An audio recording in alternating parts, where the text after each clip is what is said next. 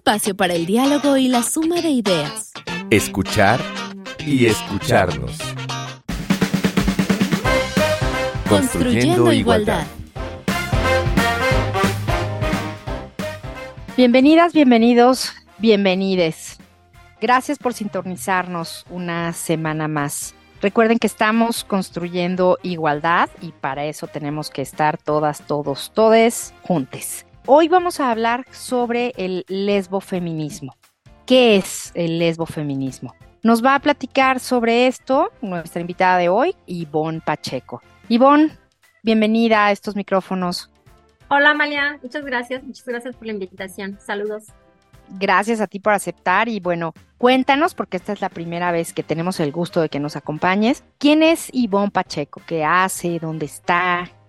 Cuéntanos. Bueno, ahora mismo estoy acá en Hermosillo, Sonora, aquí nací, aquí tengo casi 40 años ya viviendo. Me dedico a la literatura. Ahora mismo soy estudiante de una maestría. Mi investigación es muy sociológica, pero pues sí, soy como de ese asunto de la literatura, todo esto. Muy bien, Ivonne. Pues, ¿te parece si antes de comenzar con nuestro tema y de hablar sobre el lesbofeminismo, escuchamos la cápsula de introducción? Hoy tenemos una cápsula muy hermosa y muy poética. Vamos a ver. Cuando digo que me gustan las mujeres, no solamente hablo de mi orientación sexual. Digo que me gustan las mujeres porque con ellas puedo caminar descalza en un mundo lleno de vidrios y balas escondidas en tazas. Cuando digo que me gustan las mujeres es que me gusta su manera salvaje de resistir a pesar de tener al mundo en contra desde el primer llanto que emitieron el día que nacieron.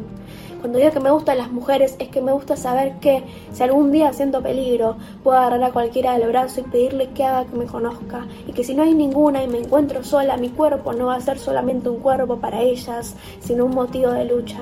Cuando digo que me gustan las mujeres, hablo de sus manos suaves y sus risas fuertes que retumban en los baños de bares y boliches. Hablo de que nunca me siento tan linda como cuando otra mujer me halaga y me dice que tengo las pestañas largas. Y me preguntan de dónde es mi gloss. Y me dicen que nadie va a merecerme nunca porque estoy tan hermosa, tan hermosa. Cuando digo que me gustan las mujeres, hablo de la manera en la que escuchan y piensan antes de hablar. Hablo de que en sus abrazos se esconden las lágrimas que derramamos cuando de nuevo una más no está. Cuando digo que me gustan las mujeres, hablo de mis amigas, hablo de mi novia, hablo de mi mamá, mi abuela, hablo de millones de desconocidas que hoy están peleando a pesar del miedo, que están revolucionando esta sociedad, que están reventando esta sociedad y va a explotar. Cuando digo que me gustan las mujeres, es que me gusta nuestra manada, me gusta todo lo que me dijeron que tenía que rechazar, me gusto yo me gusta nuestro fuego. Cuando digo que me gustan las mujeres, es que nosotras encontré fuerza, encontré amor, encontré furia, encontré un baile, un abrazo, una mano en alto. Me gustan las mujeres y no me da vergüenza decirlo. Cuando digo que me gustan las mujeres, poema de la Argentina, Flor da Piaggi.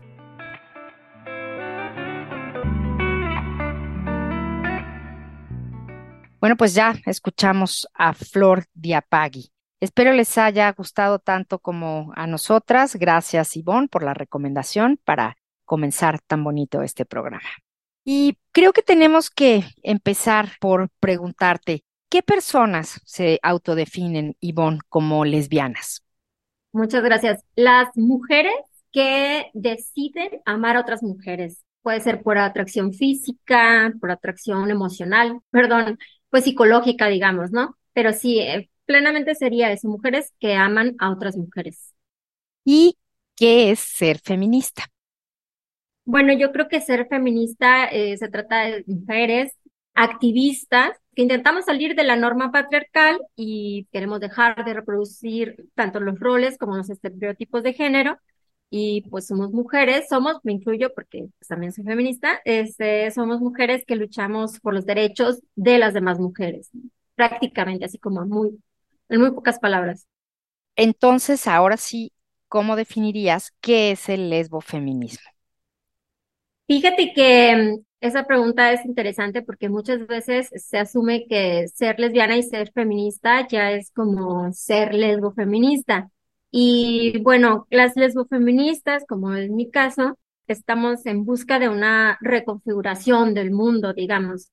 a partir de un separatismo. Sí proponemos un, un, separatismo, es hacer, no allá en una isla lejana, como dice Karina Vergara, una de mis compañeras lesbofeministas, sino aquí mismo, en este, en este mismo territorio que habitamos, hacer nuestra propia munda de nosotras, de mujeres, donde podamos estar a salvo, podamos estar lejos de las violencias, de todas las violencias que se generan a partir del machismo y del sistema heterocapitalista patriarcal en el que estamos sumergidas. En esta postura, en esta um, idea de reconstruir, de reconfigurar el, la munda y hacer la munda para nosotras, pues procuramos cuestionarnos todo. Todo es todo hasta lo que nos duela mucho, como los estereotipos de género, que es súper difícil deshacerse de ellos, pero pues también el asunto de la prostitución, el asunto de todos estos temas que muchas veces dentro del mismo feminismo se quieren reivindicar, pero resulta que termina siendo otra vez una violencia hacia las mujeres. Entonces, nuestra postura es esa precisamente, cuestionarnos, cuestionarnos sobre todo esto que es muy delicado, que son las reivindicaciones, y pues tratar de sostener esta munda con las relaciones entre mujeres recuperar la relación con la madre, con la abuela, con las ancestras, con nuestras compañeras, con nuestras vecinas, con nuestras maestras, con nuestras jefas. Entonces, esa es más o menos la propuesta del lesbofeminismo. ¿Y de qué nos hablas cuando hablas de separatismo?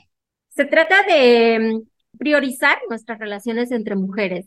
Es decir, obviamente no podemos ser separatistas así como en su totalidad, porque ese es un mundo de hombres, ¿no?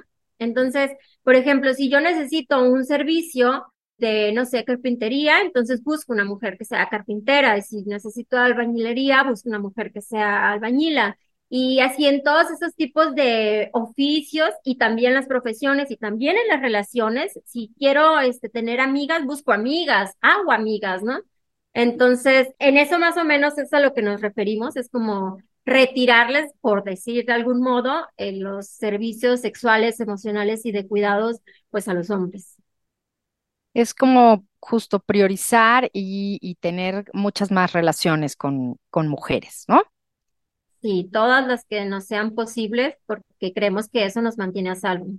Y así como hay muchas maneras de ser feminista, ¿tú consideras que también hay muchas maneras de ser lesbofeminista?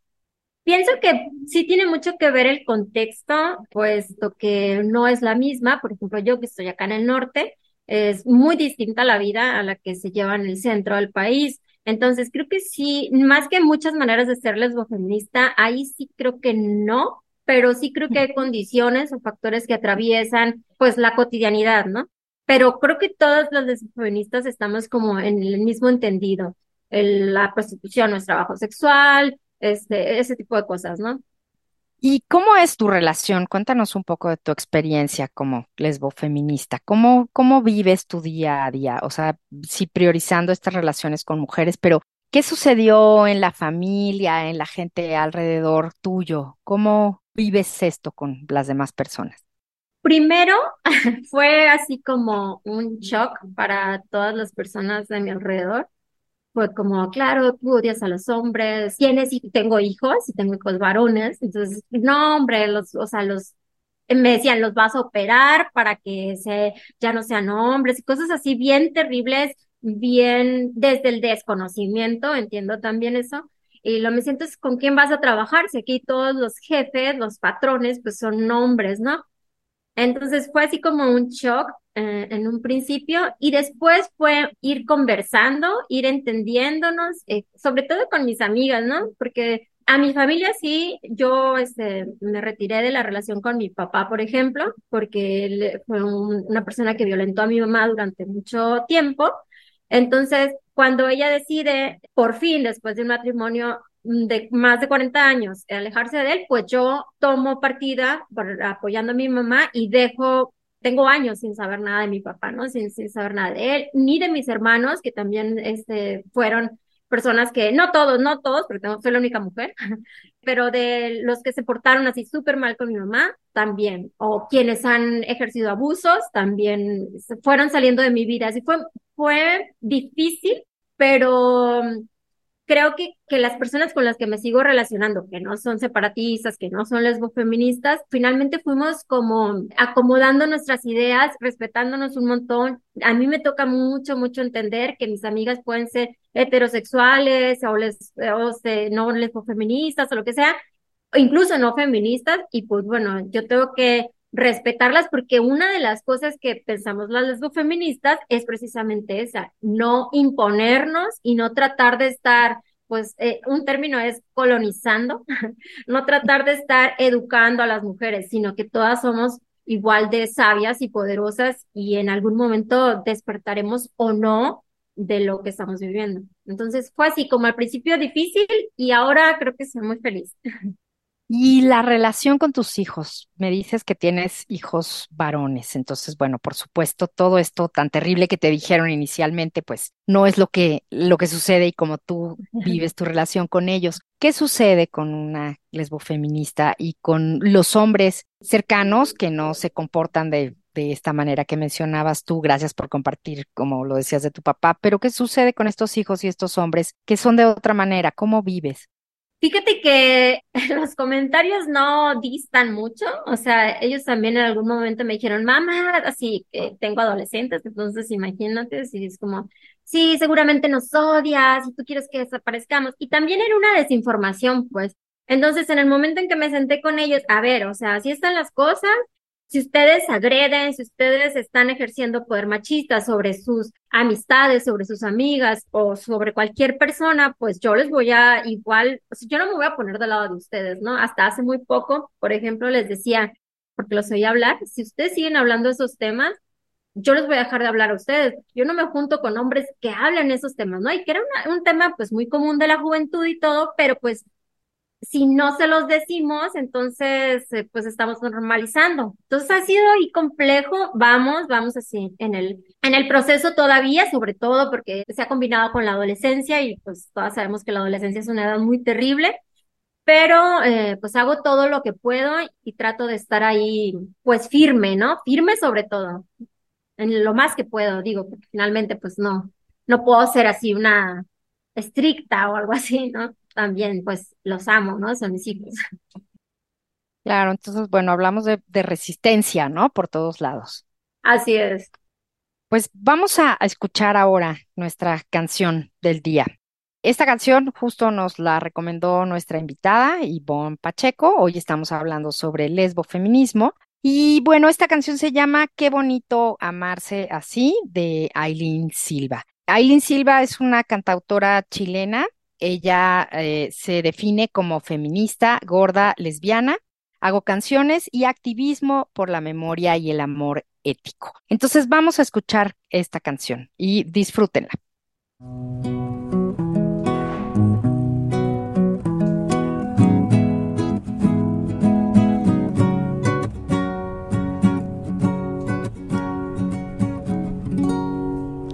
Me encanta cuando le cambiáis la letra a las canciones machistas para que suenen mejor. Ay, adoro que odiemos a los yankees, machos, pacos y machos, y su empatía de cartón. Ay, me encanta apañar tus panoramas, porque tú apañas los míos y siempre se pasa mejor. Ay, adoro cuando escribes poesía, yo les pongo melodía y nace tremenda canción. Me encanta ser feliz con tan poquito, poner reggaetón viejito y vacilarlo entre tú y yo. Me encanta ser feliz con tan poquito, la guitarra y un vinito, un cañito y el amor y el amor, oh, oh, oh, oh, oh, qué bonito, qué bonito, qué bonito amarse así, qué bonito, qué bonito, qué bonito amarse así. Linda, libre y loca te quiero, tuya libre y loca te espero, mía libre y loca me quiero, tuya libre y loca te espero así, así, así. Qué bonito amarse así.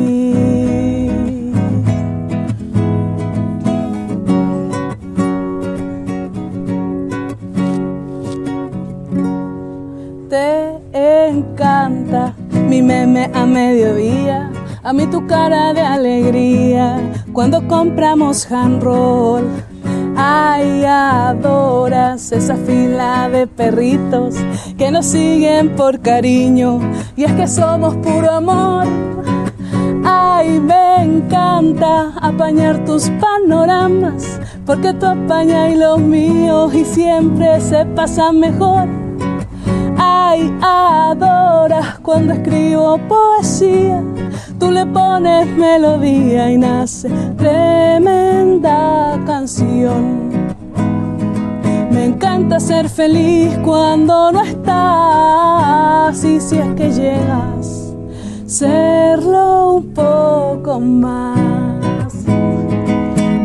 Y lo mejor es que te vas y sigo aquí completa, serena, tranquila, sencilla, viva, feliz, viva.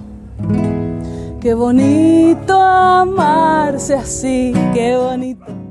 Qué bonito, qué bonito, qué bonito amarse así. Viva libre y loca, te quiero. Viva libre y loca, te espero. Pues Ivonne, esta fue tu sugerencia para el programa. ¿Por qué elegiste esta canción?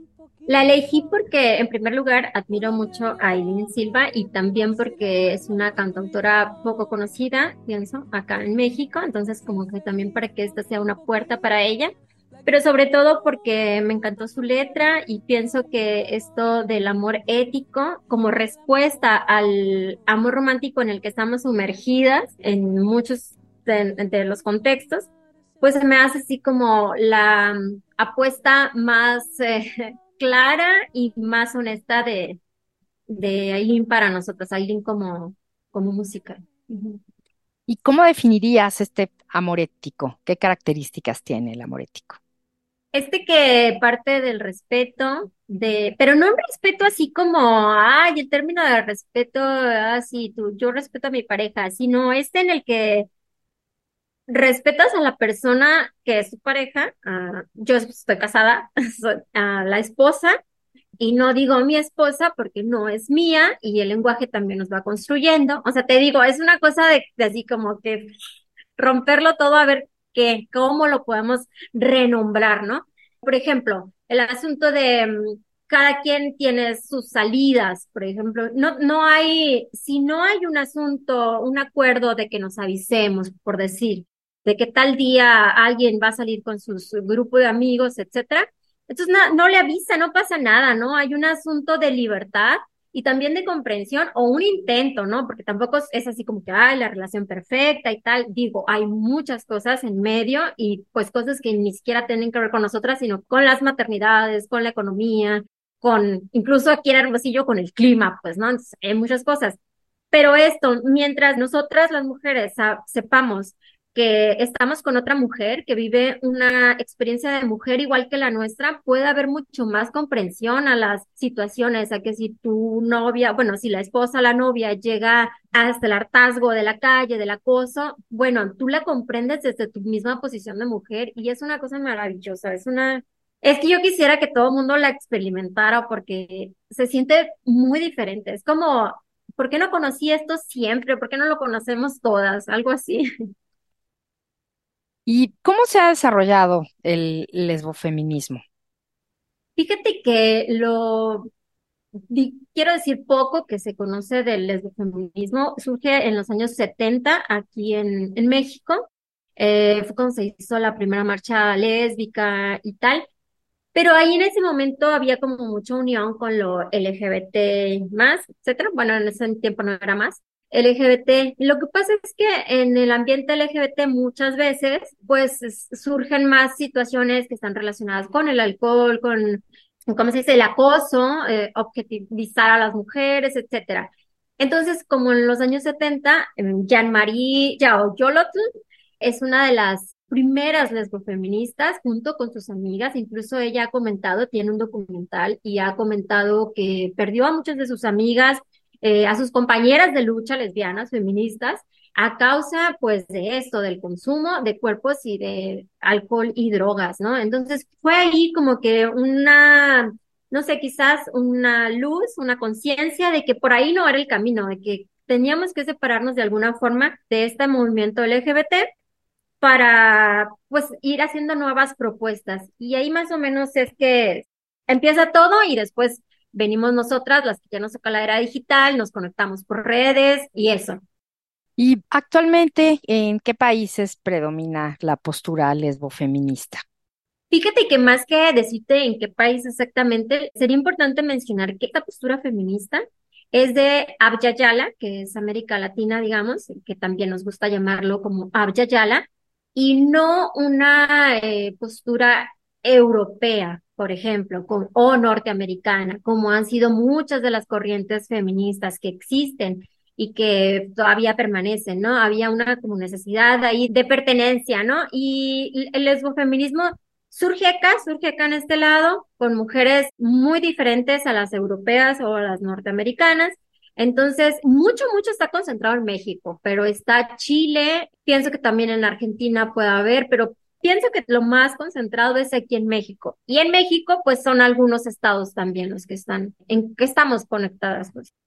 ¿Cómo acercarnos al lesbofeminismo? Pues lo primero sería como con mucha apertura de mente, decir, no vamos a, agredir a ningún hombre, no vamos a agredir a nadie, ni vamos a tratar de colonizar los pensamientos de nadie, solamente vamos a compartirnos, a conocernos, a reconocernos a nosotras mismas y a partir de ahí intentar, si queremos, construir algo más. En México está Coleta en Guadalajara, Lluviedad en Tijuana, Plumas de Lesbos en Culiacán, Ruda Lavanda en Aguascalientes, Estambul Beirad y Sandra Cruz en Puebla, está Vincas Lesbofeministas en Monterrey, Colectiva Cholas en Ciudad Juárez, me falta una, Las Brujas de Écate y La Isla de Lesbos son podcasts a los que se pueden acercar para ir conociendo sobre estos temas. Y en San Luis Potosí está Casa Labris. Aquí en Hermosillo, Sonora, pues está Lesbian Sin, que es una fanzine que nosotras hacemos, y también está la cafecita lésbica de la desierta. Entonces, todas esas se pueden buscar en redes y si alguna quiere buscarla en su ciudad, pues sería como súper genial conocernos en persona también. ¿Y cómo es el contacto entre estos grupos? Porque mencionas que están en varios estados. ¿Se reúnen alguna vez? ¿Mantienen algún tipo de contacto, comunicación? O sea, ¿cómo es la vida? ¿Cómo es la sororidad entre los grupos? Principalmente en la Ciudad de México está Impetu, un centro de estudios. Ellas hacen la, un festival anual, llevan seis o siete ediciones, si no me equivoco. Y ahí, por ejemplo, nos hemos concentrado en algunas ocasiones. A mí me ha tocado en tres eh, ir a presentar la, la revista que mencionaba hace un momento. Y bueno, ahí es donde hacemos como una especie de reunión. Por la pandemia, como todo, pues se hizo virtual y tal pero estamos en redes sociales, en las que se usan regularmente. Y bueno, estamos siempre en contacto por celular y todo, porque eh, una de las cosas que decía una de mis compañeras, Karina, le decía, Karina, es que somos dos, en ese momento éramos dos lesbos feministas nada más acá, y yo decía, es que somos dos nada más. Y entonces decía Karina, pues a ustedes dos les toca. Ahorita ya no somos dos. Digo, no somos 100, pero tampoco queremos ser 100. Pues, o sea, si somos 12, 10, estamos muy bien porque creo que hemos entendido, entre todas nos hemos entendido. Entonces creo que eso, las redes sociales ahorita son la, la respuesta de todo. ¿Y cómo es la relación? ¿Son una red de apoyo? ¿Comparten cosas? ¿Cómo, cómo se relacionan? ¿Y qué pasa en este festival? El festival es un festival de artes, participan países como Argentina, Brasil y cualquier mujer que pueda, que quiera, puede mandar su propuesta. La convocatoria sale como en estos meses, pienso, y el festival presencial había sido en octubre y, y virtual se hizo en diciembre. Se presentan trabajos feministas, de artes feministas, y bueno, la relación entre nosotras es como, oye, ¿qué canción recomendarías tú? O, oye, ¿sabes qué? Acabo de, de, perder un familiar y ellos, ¿qué necesitas? Oye, mi hijo, mi hija va a entrar a cirugía. Así, ha sido maravilloso. Y no estoy exagerando, es que yo sí me siento como muy enamorada de mis, de mis compañeras lesbofeministas. Que es este, este apoyo, ¿no? Que conocemos las mujeres, este siempre tener cercanas a tus amigas, a tus hermanas, a esta red que te sostiene. Sí, sí. ¿Qué podemos leer o qué ver para saber más y para aprender más Mira, hay un libro muy pequeñito que se llama Lesbofeminismo para qué. Ese está en la red. Pienso que se puede eh, localizar fácil. Luego está otro que se llama Siguapashti, que ese lo escribió Karina Vergara, eso también está muy interesante, a mí me tocó ser madrina de, del libro. Y tenemos nosotras acá en Sonora, hicimos uno que se llama Fuega Norte. Somos cinco escritoras que concentramos ahí en un asunto de como ensayo, experiencia, unos textos bien bonitos, son cinco temas diferentes, todos alrededor de la lesbiandad y el feminismo. Y ese se llama Fuega Norte, eso lo pueden conseguir conmigo. Ahorita no tenemos impresos porque volaron afortunadamente, pero este, planeamos hacer una segunda impresión. Entonces, por lo menos esas tres. Muy bien, entonces nos dejas estas propuestas para, para consulta, ¿no? Y esperaremos a que de nuevo salga el libro. Pues en este programa siempre estamos por la libertad de ser, de vivir, de amar, de entender y de respetar a todas las personas. Entonces te agradecemos mucho tu testimonio. Gracias por platicarnos, gracias por definirnos un poco más esta posición, esta postura, esta manera, manera de vivir. Y dijiste tú, valorizar el respeto. Pues nos quedamos con eso porque nos parece muy, muy importante. Muchísimas gracias, Ivonne Pacheco, por compartirnos tu experiencia. Muchas gracias, Amalia. Espero vernos pronto. Muchísimas gracias, un abrazo. Pues bueno, esto es todo por hoy en escuchar y escucharnos. En la producción, muchísimas gracias Silvia Cruz y a Carmen Sumaya. Y yo me despido, soy Amalia Fernández. Nos escuchamos la próxima semana. Sigan construyendo igualdad. Palabras copio. Orientación sexual término utilizado para referirse a las múltiples posibilidades vinculatorias y de la construcción del deseo de las personas en un sentido erótico, afectivo y sexual, a partir del reconocimiento o rechazo a sexualidad, de la posibilidad de sentir atracción exclusiva o primordial hacia otras personas en función de su condición sexogenérica y o de otras condiciones. Definición tomada del glosario de la primera consulta universitaria sobre condiciones de igualdad de género de la comunidad LGBTTIQ en la UNAM. Un espacio para el diálogo y la suma de ideas. Escuchar y escucharnos. Construyendo igualdad. Una producción de Radio UNAM.